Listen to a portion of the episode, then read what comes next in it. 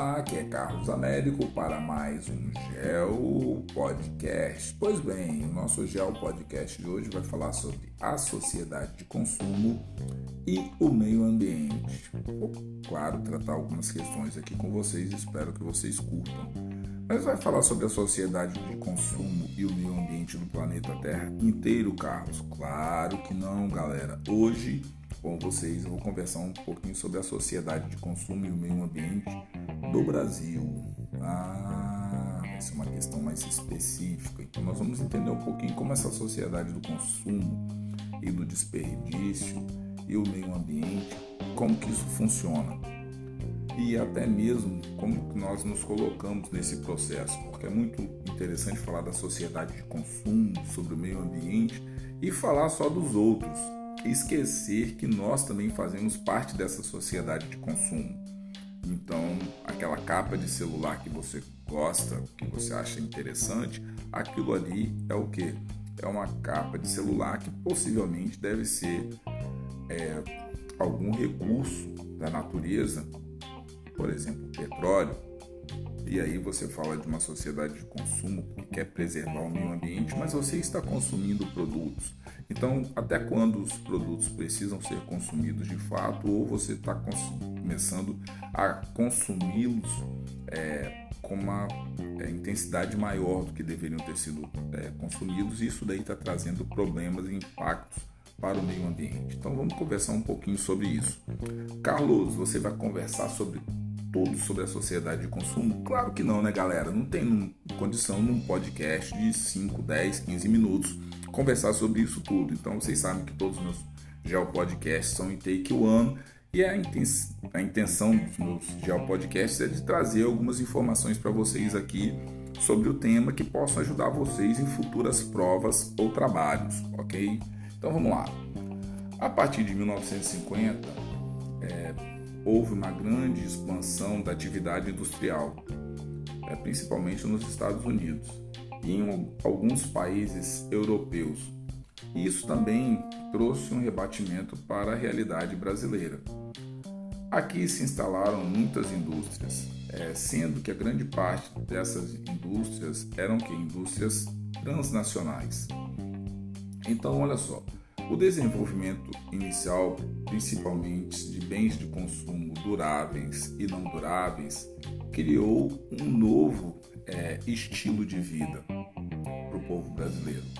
A nação do que é necessário é, começou a alterar-se porque as pessoas tinham mais produtos e passando a incluir produtos lançados no mercado pelas indústrias, é, pelo comércio e diversos serviços sendo divulgados é, intensamente pela publicidade de acordo com as estratégias de marketing. Então pensa o seguinte, estava conversando com um brother meu que está desenvolvendo o trabalho e falando sobre a questão da mudança, por exemplo, nas cozinhas brasileiras, é com estruturas básicas, por exemplo, como energia. A partir do momento que você tem energia, você pode ter liquidificador, você pode ter micro-ondas, você pode ter air fry, você pode ter vários produtos que você não tinha antes porque você não tinha energia.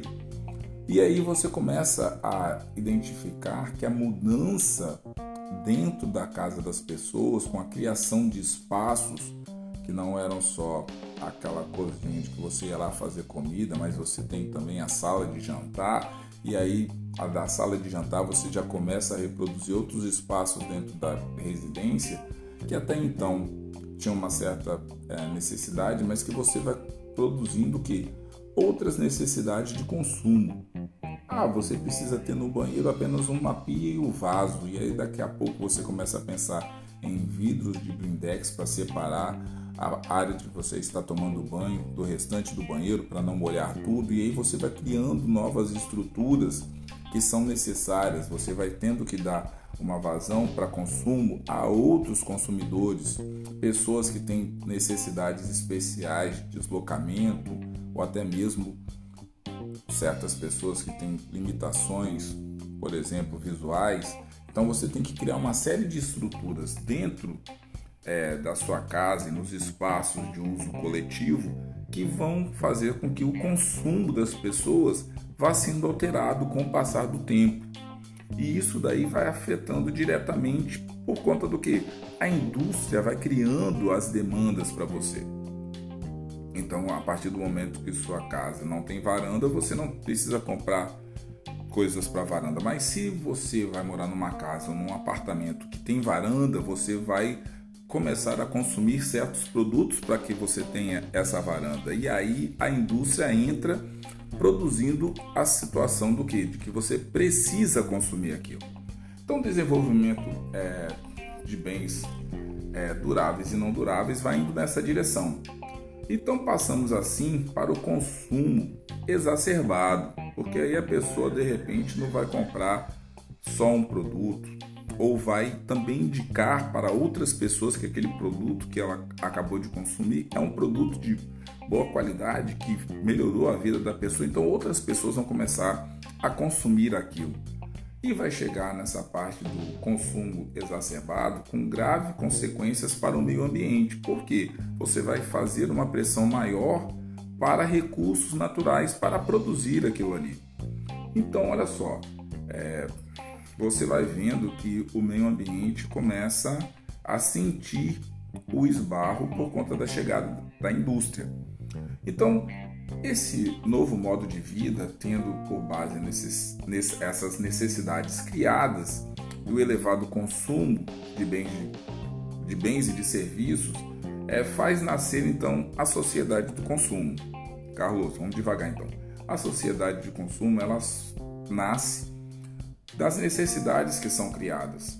E esse elevado consumo de bens e serviços produz essa sociedade do consumo e nesse tipo de sociedade o consumo de certos produtos e serviços passou a ser entendido como sinal de poder, prestígio e até mesmo de status social.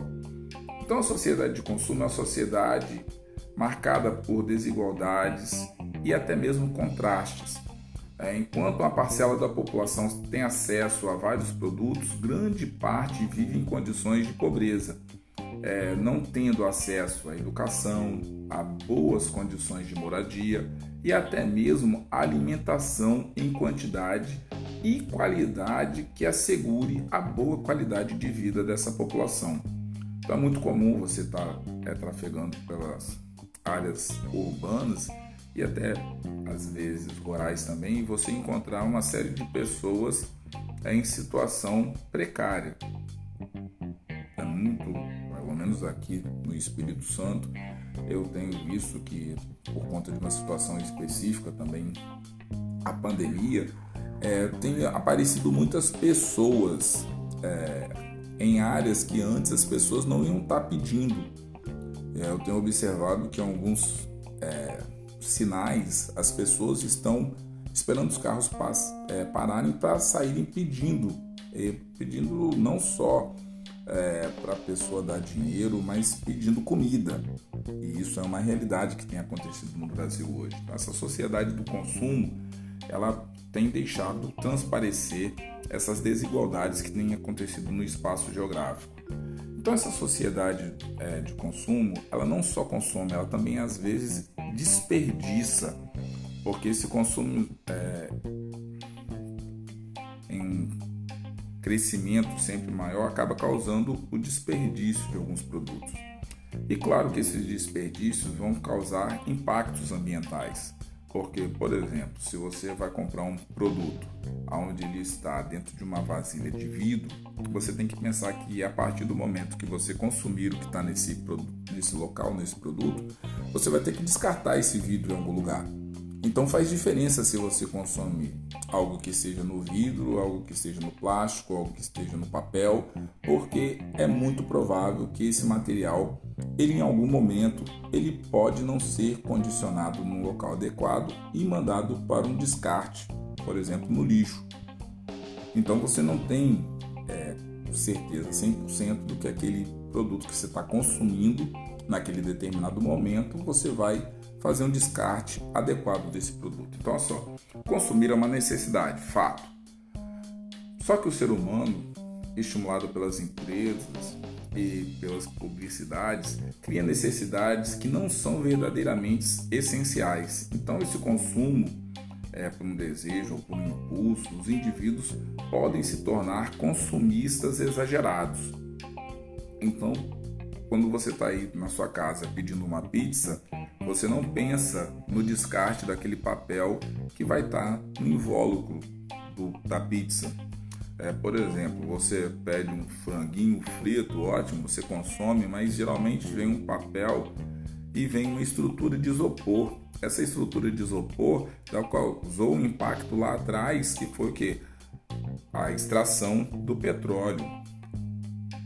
Ao terminar de consumir aquele franguinho maneiro com sua família ali, o refrigerante no plástico e tal, você vai ter que jogar fora esse vasilhame do refrigerante que está no, no plástico e também vai ter que descartar o isopor que estava ali, o molho e tal. Então olha só o quanto que ao você consumir, você de forma indireta está descartando também produtos que demoraram um certo tempo para eles estarem na natureza e você consegue descartar isso com uma rapidez muito grande.